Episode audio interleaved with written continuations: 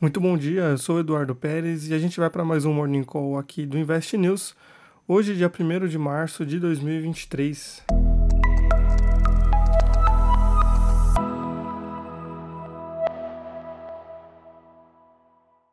Recapitulando ontem, a piora das expectativas para o mercado acionário dos Estados Unidos impactou os índices que tiveram perdas de 0,3% no S&P 500 aos 3.970 pontos, perda de 0,71% no Dow Jones aos 32.656 pontos e queda de 0,10% no índice Nasdaq aos 11.455 pontos.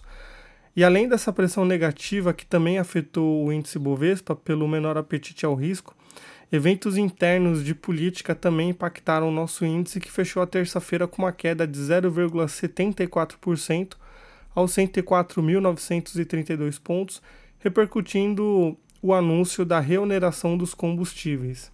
E observando o desempenho dos mercados hoje, os mercados asiáticos fecharam em alta, repercutindo o bom desempenho do índice de gerentes de compras, conhecidos como PMI, da China, de Caixin, o industrial e também o de setores não manufatureiros, referente ao mês de fevereiro, melhorando a pontuação acima das expectativas de mercado, indicando uma melhora da atividade econômica do país. Os ganhos foram de 0,26% no índice acionário Nikkei do Japão, 4,21% do índice de Hang Seng, 1% em Xangai, 0,61% no TAIEX de Taiwan, enquanto a Bolsa da Coreia do Sul não teve pregão hoje devido ao feriado local. Na Europa, mesmo com os índices de gerentes de compras europeus avançando abaixo das expectativas para o mês de fevereiro, como na Suíça, na França e na Alemanha, as bolsas europeias registram um bom desempenho pelos dados econômicos da China, enquanto mais tarde durante o dia vai ser divulgado o índice de preços ao consumidor da Alemanha. Os ganhos nos principais índices eram de 0,63% no DAX, 0,83% no FTSE, 0,59% do IBEX e 0,74% no índice Eurostox.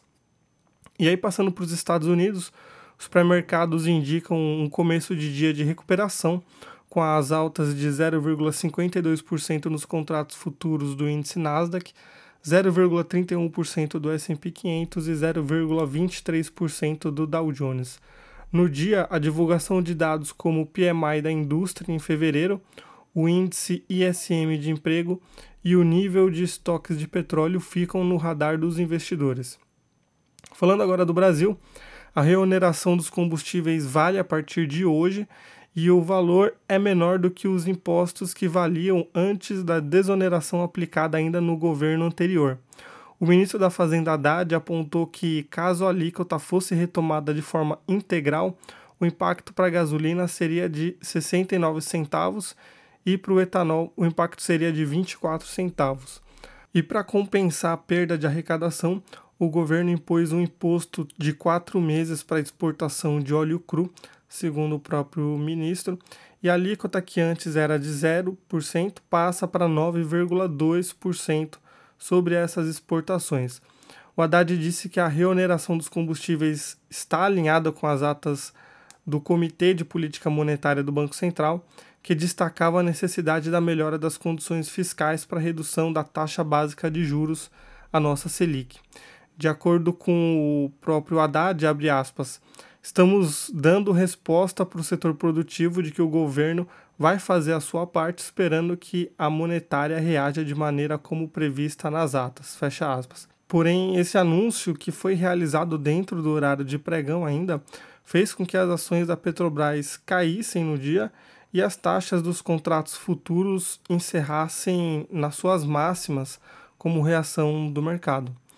E entre outros dados divulgados ontem, a taxa de desemprego medida pela PNAD contínua através do IBGE caiu para 9,2% em 2022, no menor resultado desde o ano de 2015. Com isso, a gente encerra o nosso Morning Call de hoje. Fica o convite para vocês acessarem sempre o relatório completo aqui no site investnews.com.br, onde a gente também coloca o link para as matérias que são citadas aqui no próprio Morning Call. Uma ótima quarta-feira para todos e a gente se fala amanhã, quinta. Até lá. Tchau, tchau.